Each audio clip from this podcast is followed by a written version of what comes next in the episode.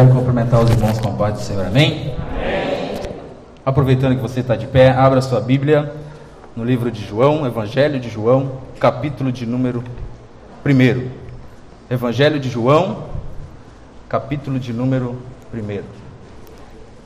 Enquanto você procura, só queria fazer menção né, do nosso segundo dirigente que não está conosco, que está pregando fora, culto missionário. Se você de repente não vê ah, o segundo dirigente, o que aconteceu? Fugiu, sumiu, escafedeu-se? Não, não, está pegando fora. É só para fazer menção nesse momento aí. Amém. Evangelho de João, capítulo 1, versículo de número 15. Vamos estar meditando nessa palavra. Evangelho de João, capítulo 1, versículo 15. Uma palavra muito conhecida que Deus vai falar aos nossos corações nessa noite se mantenha conectado, o ambiente está maravilhoso, a presença do Espírito Santo é real nesse lugar.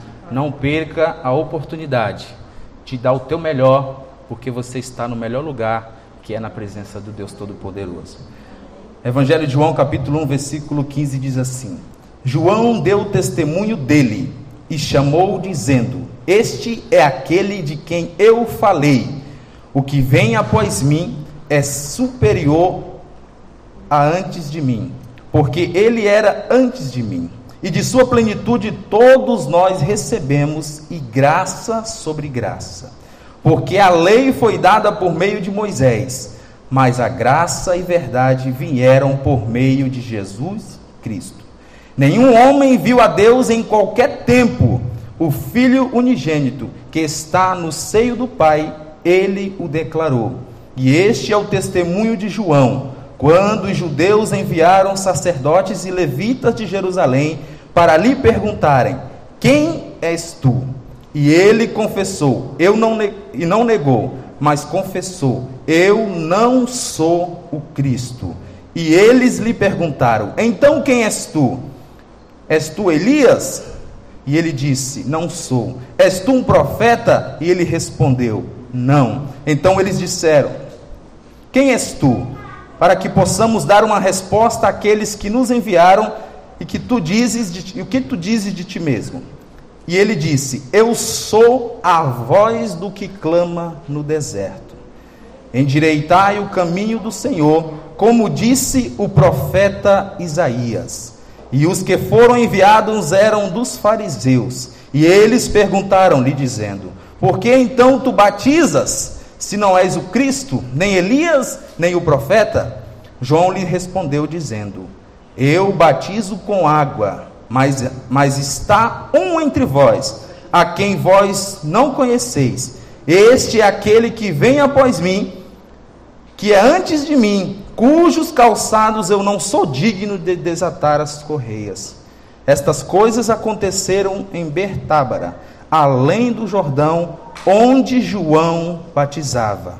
Versículo 29. No dia seguinte, João viu Jesus vindo até ele e diz: Eis o Cordeiro de Deus que tira o pecado do mundo. Deus, nós estamos na tua presença, Pai. Esta palavra a qual o Senhor colocou no meu coração, eu tenho certeza que já está preparada e o coração da pessoa que o Senhor trouxe essa noite para ouvir essa palavra, porque eu tenho certeza que o Senhor fará coisas grandes na vida dessas pessoas. O Senhor os trouxe nessa noite, ninguém está aqui por acaso. Ninguém está aqui porque não tinha outra oportunidade de estar em outro lugar. Se cada um está aqui, Senhor, é porque tu tens algo maravilhoso e poderoso para realizar na vida dessas pessoas. Espírito Santo, tu tens liberdade para trabalhar em cada vida. E que ninguém saia daqui, Senhor, sem entender que o Senhor tem algo maravilhoso para realizar na vida dessa pessoa. Fala com eles, toca no coração.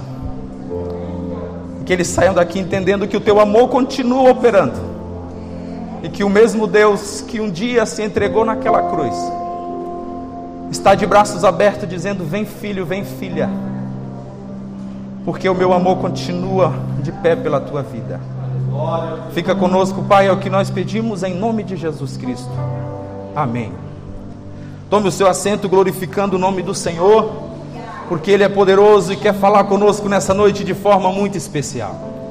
Meus amados irmãos, a palavra que eu acabei de ler, que se encontra no Evangelho de João, capítulo de número 1, versículo do número 15 até o número 29, ao qual eu encerrei dizendo: Eis o Cordeiro de Deus que tira o pecado do mundo. O Evangelho de João, assim como Mateus, Marcos e Lucas, são evangelhos sinópticos. O que, que é isso? São evangelhos que se completam. Lucas vai falar de Jesus Cristo de uma forma, Mateus vai falar de Jesus Cristo de uma forma, Marcos vai tratar Jesus Cristo de uma forma, e João vai trazer Jesus Cristo de uma outra forma. Quatro visões diferentes a respeito de Jesus, mas todas essas visões, tudo isso que está escrito, direciona a uma pessoa: Jesus Cristo de Nazaré. Mas o Evangelho de João é o Evangelho que mais traz detalhes a respeito de quem Jesus é. O Evangelho de João vai dizer, e Jesus Cristo vai também falar, que eu sou o pão da vida. No Evangelho de João você também vai encontrar dizendo que eu sou a luz do mundo. No Evangelho de João você também vai encontrar que eu, Jesus, sou a porta. No Evangelho de João também você vai encontrar que eu sou o bom pastor que dou a vida pelas minhas ovelhas. No Evangelho de João também vai encontrar que eu sou o caminho, a verdade e a vida. No Evangelho de João também você vai encontrar que eu sou a videira verdadeira. Eu sinto a presença dele aqui essa noite. O Evangelho de João vai retratar Jesus Cristo de uma maneira que tudo leva a dizer que ele é o único que pode fazer alguma coisa por alguém. É o único que pode levar uma pessoa ao, ao lugar a qual ela nasceu para pertencer. João vai detalhar Jesus Cristo de uma forma tão maravilhosa para aqueles que gostam de ler a Bíblia. E é uma leitura tão maravilhosa que você começa a entrar nesse evangelho, você começa a ver tantos detalhes daquilo que esse Jesus Cristo que um dia morreu por nós fazia na terra enquanto estava aqui. E o evangelho de João, ele é muito repleto de informações. E quem era esse João a qual nós estamos falando nessa noite? João Batista era alguém que estava preparando o caminho para a vinda de Cristo. A Bíblia vai dizer que João Batista ele era filho de Isabel, então ele, automaticamente ele era primo de Jesus Cristo.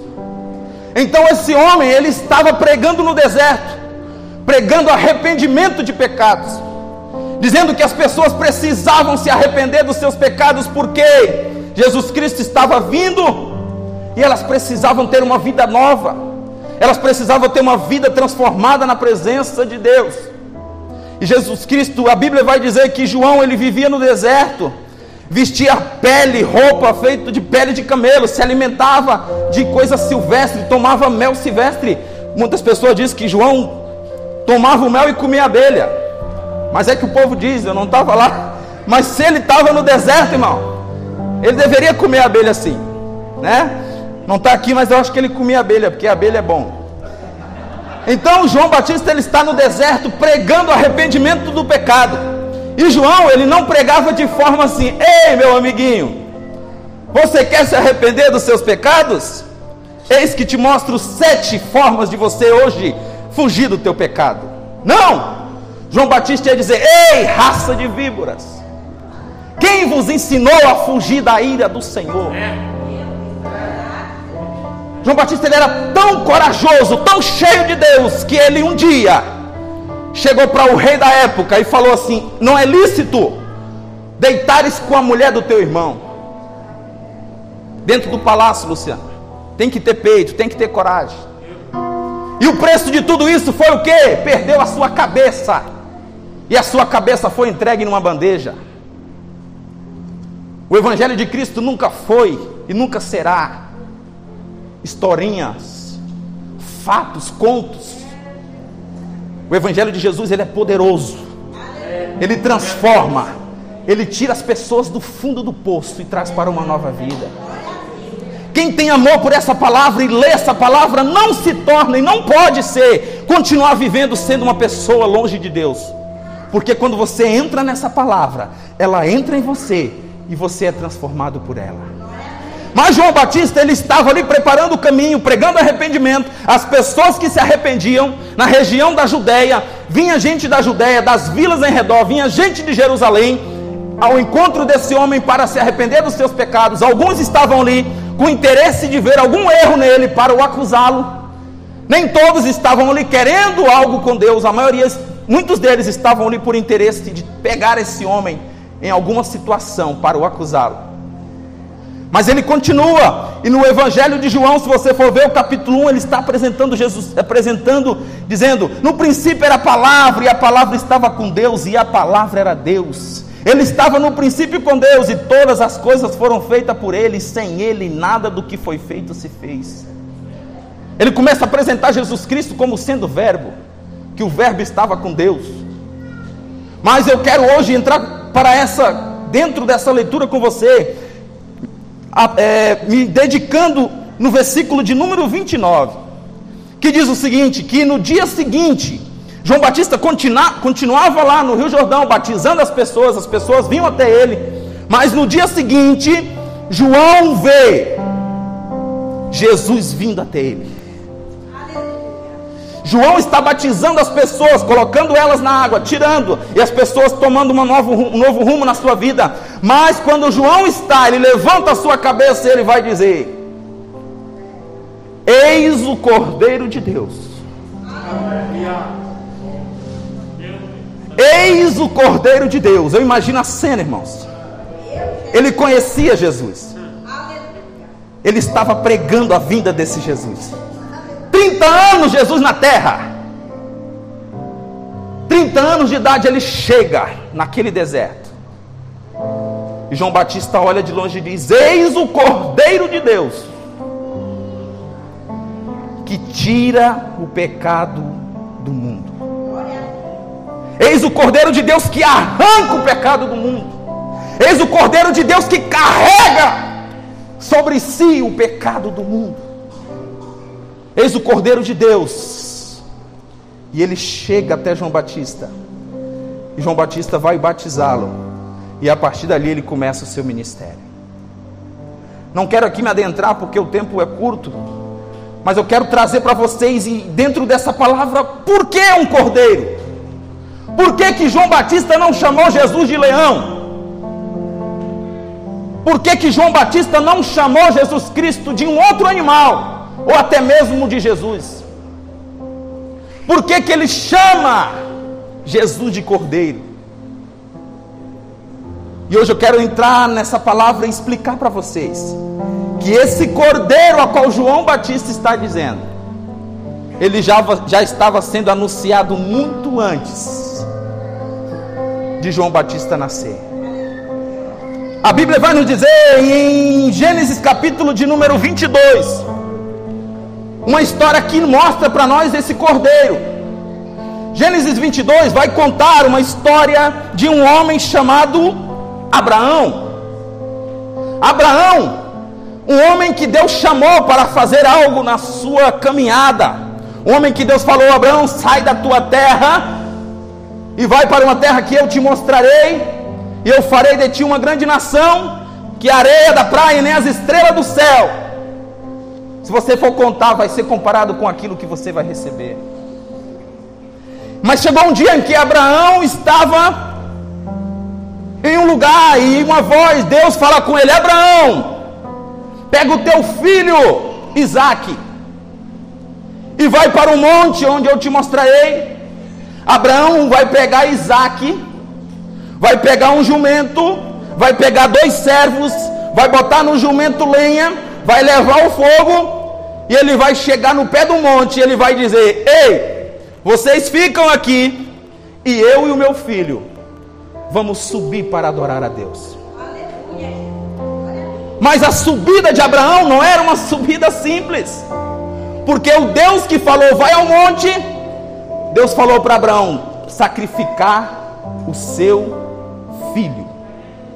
Abraão não foi ao monte fazer piquenique, não. Abraão foi ao monte sacrificar o seu filho, a qual Deus o tinha dado.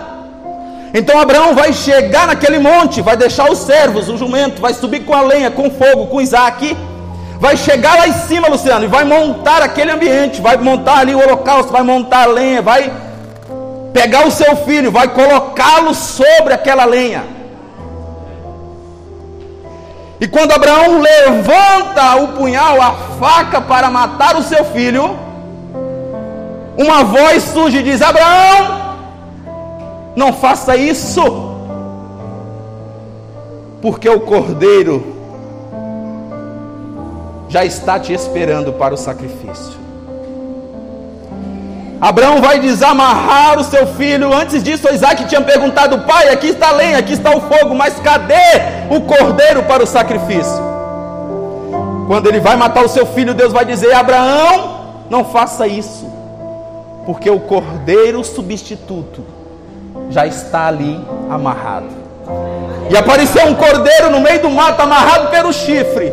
Abraão tira o seu filho Isaac de cima daquele holocausto, pega o cordeiro substituto e coloca em cima da lenha e sacrifica a Deus. Lá em Gênesis, a palavra que eu li, expliquei para vocês, se completa e mostra quem é esse cordeiro. Esse cordeiro que, é, que João está falando é o cordeiro substituto para morrer no lugar de quem merecia a morte. Esse cordeiro substituto que tirou Isaac e colocou-se aquele cordeiro, nos mostra e nos faz entender que o cordeiro que João está falando, lá, quando Abraão ia sacrificar, foi o cordeiro substituto que morreu no meu lugar, no seu lugar, porque a morte era para ser nossa. Então, esse cordeiro que João está falando, eis o cordeiro de Deus. Ele não fala um leão, ele não fala um coelho, ele não fala outro animal, ele fala o cordeiro. E aqui em Gênesis nós entendemos que esse cordeiro é o cordeiro substituto que morreu em nosso lugar, que carregou no seu corpo todo aquele peso de sofrimento, para que eu e você tivesse aqui hoje adorando e glorificando o seu nome. Elias, mas só tem isso na Bíblia que fala do cordeiro? Não. Êxodo 12 vai contar que na época da Páscoa, Deus vai dizer para eles: Ei, povo, pegue um cordeiro sem mancha, sem mácula, em perfeito estado de saúde. Vocês vão pegar esse cordeiro, levar para dentro da casa de vocês. Vocês vão sacrificar esse cordeiro.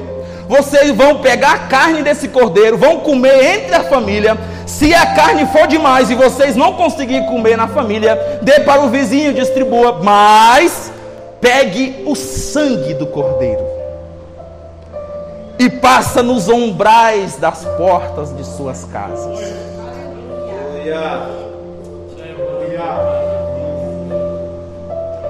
O sangue do cordeiro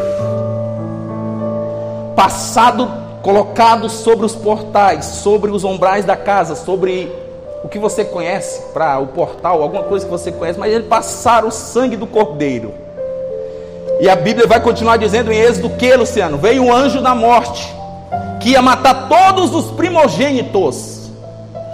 Mas a casa que estivesse com o sangue do cordeiro nos seus umbrais, o anjo passaria por cima e nada aconteceria com o filho daquela família. O cordeiro substituto, em Gênesis 22,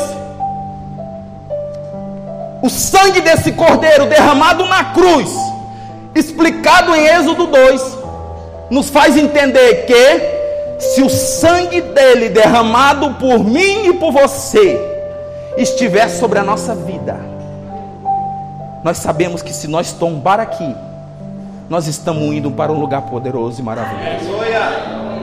Gênesis 22 vai nos mostrar o cordeiro substituto. Êxodo 12 vai nos mostrar que o sangue do cordeiro nos traz proteção e nos garante vida eterna.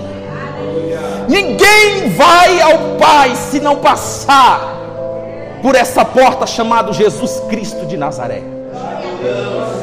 Ninguém vai ter acesso a Deus por outro caminho, se não for o caminho chamado Jesus Cristo de Nazaré.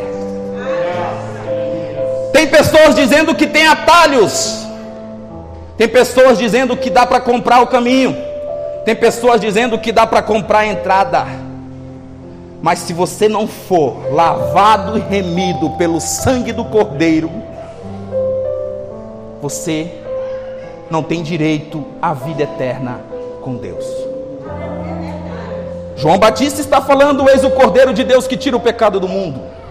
Gênesis 22 mostra que o Cordeiro é substituto, Luciano, porque nós merecíamos a morte, mas ele morreu no nosso lugar. Êxodo 12 vai demonstrar que o sangue desse Cordeiro derramado é poderoso para nos dar vida. Porque o que era a diferença, pastor, dos filhos do povo de Israel para o filho dos outros povos? Eles não eram melhorzinho. Eles não eram os bonzão, eles não tinham diploma melhor, eles não estudavam na melhor escola. O que fez a diferença na vida dos primogênitos que não morreram foi o sangue do cordeiro colocado nas portais das suas casas. O sangue do cordeiro tem poder. O sangue do cordeiro ainda lava, ainda limpa, ainda restaura e ainda cura e leva para o céu aqueles que se arrependerem. Gênesis 22, Êxodo 12 e Isaías 53 vai nos mostrar que em Gênesis 22 o cordeiro foi suficiente para salvar uma pessoa, que era Isaac. Em Êxodo 12 ele foi suficiente para salvar uma família. E em Isaías 53 que vai falar que ele não tinha aparência, que ele carregou sobre si todos os nossos pecados, que ele foi aquela cruz pesada sofrendo. Se nós olhássemos para eles, nós não via nenhuma aparência porque o sofrimento era grande, eles tinham feito coisas absurdas com o nosso Jesus Cristo. Eu estava lendo esse dia, eles pegavam um manto, um pano, jogavam por cima de Jesus e ficavam batendo com uma madeira na cabeça de Jesus Cristo. Humilhação, xingamento, cuspiram, diziam para ele: Se tu és filho de Deus, então adivinha quem é que está te batendo. Zombaram, esculacharam, mas ele, como cordeiro, não abriu a sua boca para dizer: Deus, por que eu? Porque se você for ler a Bíblia, você vai ver que Deus entrega Jesus para o sofrimento, porque Ele, Jesus, pediu para morrer em nosso lugar. Jesus Cristo veio por vontade própria, ele não foi obrigado, ele veio por amor. Ele morreu por amor, ele morreu por amor, e sempre lembre disso: ele morreu por amor. Quando você se sentir, ai, ninguém me ama, entre no seu quarto, dobre o joelho e fale com Deus, e você vai encontrar o amor verdadeiro.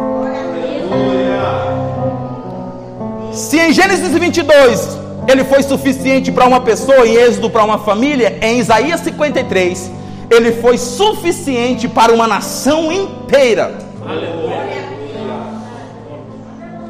Todas essas leituras que eu estou fazendo estão falando do Cordeiro de Deus que tira o pecado do mundo. E depois de João, de nós vermos entendermos o que está aqui, chegamos em João capítulo 1, versículo 29, que vai dizer que João viu Jesus vindo até ele e diz: Eis o Cordeiro de Deus que tira o pecado do mundo. Não está dizendo, eis o Cordeiro que pede desculpa para o mundo. Não está dizendo, eis o Cordeiro que esconde o pecado do mundo. Não está dizendo, eis o Cordeiro que bota debaixo do tapete o, o pecado do mundo. Está dizendo, eis o Cordeiro que tira o pecado do mundo. Eis o cordeiro que arranca o pecado do mundo e coloca sobre ele. E diz assim: a partir de agora, se você e eu e qualquer pessoa que se arrepender dos seus pecados e entregar a sua vida para esse Cordeiro de Deus que tira o pecado do mundo, Deus perdoa essa pessoa e ela passa a ter direito à herança eterna que é morar com Deus na eternidade. Além de Gênesis, Êxodo e Isaías, lá em Apocalipse capítulo 22 vai dizer que ele é o cordeiro que está sentado no trono e é digno de toda adoração. O cordeiro substituto, o cordeiro que derramou seu sangue, o cordeiro que se entregou por todos, hoje ele está assentado no trono, no céu. Ele está assentado no trono no céu, esperando o grande dia para voltar e nos ares. Jesus não vai pisar na terra, ele vai nos esperar nos ares, nas nuvens. E sabe quem vai nos entregar para ele como noiva do cordeiro? O Espírito Santo de Deus. O Espírito Santo de Deus vai nos entregar como uma noiva limpa, sem mancha, sem mácula. E nós vamos ter acesso à salvação com esse Jesus Cristo. O Cordeiro de Deus que tira o pecado do mundo. Quando Jesus é chamado de Cordeiro, irmãos. Em João 29, também em João 1 e 36, ele está fazendo uma referência do que o sacrifício perfeito e definitivo pelos pecados. O que que acontecia naquela época? O povo de Israel tinha que pegar todos os dias um cordeiro sem mácula, limpo, pegar esse cordeiro, levar lá no templo, tinha que sacrificar um cordeiro de manhã e sacrificar um cordeiro à noite. Ele colocava a mão sobre o cordeiro e transferia o pecado de todo o povo de Israel para o cordeiro. Depois que ele transferia o pecado do povo para o cordeiro, ele sacrificava o cordeiro e queimava o cordeiro como oferta a Deus. Mas agora, quando João está falando do cordeiro que tira o pecado do mundo, ele não está falando mais do sacrifício que tira o pecado do povo de Israel. Lá, quando eles sacrificavam, era para tirar o pecado do povo de Israel. Mas quando Jesus Cristo se entrega na cruz do Calvário, ele se entrega para tirar o pecado do mundo. Jesus não morreu pelo branco, Jesus não morreu pelo negro, Jesus não morreu por outra etnia, Jesus não morreu para aquele que tem mais ou que tem menos, Jesus morreu para salvar o mundo inteiro. Mas eu pergunto nessa noite que meu tempo se foi. Se o Cordeiro de Deus que tira o pecado do mundo é digno de ser adorado, exaltado e que quer um coração íntegro na presença dele. Se ele voltar hoje, como que ele lá irá nos encontrar? Estaremos com as nossas vestes brancas, dignos de ir com esse cordeiro? Ou seremos deixados de lado porque as nossas vestes não estão brancas conforme esse cordeiro deseja que esteja? Nós estamos vivendo uma época terrível onde as pessoas têm perdido a esperança. Aumentou o número de suicídio. Está aumentando o número de pessoas que estão sendo assassinadas todos os dias. Muitas dessas pessoas morrendo dentro das suas casas. Porque a maldade está tomando conta do coração do ser humano. Isso nos mostra uma coisa: que o cordeiro está voltando. Que o cordeiro a qualquer momento a trombeta vai soar e ele vai vir buscar a sua noiva. Mas a pergunta que eu faço para você é: como que você se encontra hoje? se ele vir buscar a sua noiva para subir com ele para a eternidade. O Cordeiro de Deus que tira o pecado do mundo não morreu só para o Elias, não só para o pastor, ele morreu por você. Ele se entregou naquela cruz com o sofrimento que foi, para dizer para você: está consumado, agora você pode ter acesso livre até mim, mas para ter acesso livre até mim, você precisa ter um arrependimento na tua vida. Arrependimento não é convencimento. Não é quando você briga com alguém e você diz se arrepende, mas se arrepender e continuar fazendo as mesmas coisas não é arrependimento. Porque arrependimento gera mudança de vida. Se o teu arrependimento não gerar mudança de vida, não é arrependimento, é convencimento. E quem vive convencido sempre vai voltar a fazer aquilo que fazia de errado. Porque arrependimento é mudança de sentido, é voltar no caminho certo ao qual você nunca deveria ter saído. Só o que é mais lindo em tudo isso, eu tenho um monte de coisa para falar, irmãos. Eu não vou falar, eu vou cumprir o tempo aqui, porque eu sei que o Espírito Santo já falou com alguém a qual ele trouxe nessa noite para falar. E eu quero dizer para você que veio essa noite está com dúvida na tua cabeça, pensando: "Ei, eu até vou na igreja, mas eu sei o que eu estou fazendo de errado. Eu posso esconder do meu pastor, eu posso esconder do meu líder, eu posso esconder da minha esposa, mas de Deus ninguém esconde nada porque os olhos dele são como chama de fogo. E a Bíblia vai dizer: se você se entrar no mais profundo da terra, no mar mais profundo, ou se esconder dentro de uma cápsula de qualquer coisa, os olhos do Senhor estão sobre ti. Ele está dizendo assim: Eu estou hoje te dando uma nova oportunidade. Porque o Espírito Santo de Deus, ele já está tocando no teu coração. E você sabe que precisa de um arrependimento, porque a qualquer momento Jesus volta e o Cordeiro de Deus que tira o pecado do mundo está te dando uma nova oportunidade de abraçá-lo com Ele e seguir firme aos pés desse Deus Todo-Poderoso. Gente, o que eu estou pregando para vocês aqui debaixo de todo o temor. Eu preguei domingo retrasado aqui, se eu não me lembro, se não fala a memória, e eu preguei, falei alguma coisa sobre Jesus Cristo. Mas hoje eu estou falando isso de novo, Elias, mas é porque tu, tu gosta de repetir? Não. É porque eu tenho uma intimidade com Deus. E eu, quando eu vou pregar, eu falo para Deus: Deus, a igreja é tua, o povo é teu, tu sabe quem vai no culto. E eu quero a palavra que vai falar com a tua igreja. Eu não estou aqui porque muitas vezes nós conhecemos as pessoas que frequentam a igreja. E muitas vezes as pessoas falam: Ah, ele só pregou isso porque ele conhece a minha vida. Engano seu. Quem está falando contigo nessa noite é o Espírito Santo de Deus dizendo para você: Arrependa-te dos teus pecados. Porque o sangue do cordeiro vertido na cruz não foi só uma história para boi dormir ou da carrocinha, não. É verdade. Ele pagou um alto preço por mim e por você. Eu quero pedir que a igreja se coloque de pé. E eu quero encerrar, pastor, lendo Isaías 53.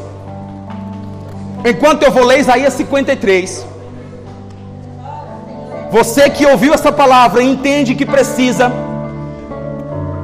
eu quero te desafiar. É um desafio que eu faço para você. Se Deus falou contigo dentro dessa palavra que Ele quer que você tome uma posição diante dele, enquanto eu leio Isaías 53, você vai sair do seu lugar. Você vai vir aqui na frente, respeitando uma distância não pense, a Bíblia diz que pecado que não é confessado não é perdoado. Eu sempre falo e vou voltar a repetir: a maior vergonha não é você vir à frente e pedir uma oração pela tua vida. A maior vergonha vai ser a igreja subir e você ficar na terra procurando uma igreja e não vai mais encontrar ninguém para orar pela tua vida. A Bíblia diz em Isaías 53: Quem tem acreditado em nosso relato e a quem é o braço do Senhor revelado? Porque ele crescerá diante dele como um renovo, como a raiz que sai de um chão seco. Ele não tem aparência nem beleza, ao qual nós viremos a vê-lo. Não haverá beleza para que nós devemos desejá-lo. Ele é desprezado e rejeitado dentre os homens, um homem de dores e familiarizado com a tristeza. E nós escondemos dele nossas faces igualmente ele foi desprezado e, nos, e nós o tivemos por nada. Certamente Ele tem carregado nossas tristezas e levado nossas dores. Contudo, nós o consideramos atingido, ferido de Deus e afligido. Porém, Ele foi ferido por nossas transgressões, Ele foi esmagado por nossas iniquidades. O castigo que nos traz a paz estava sobre Ele sobre as suas pisaduras nós somos curados.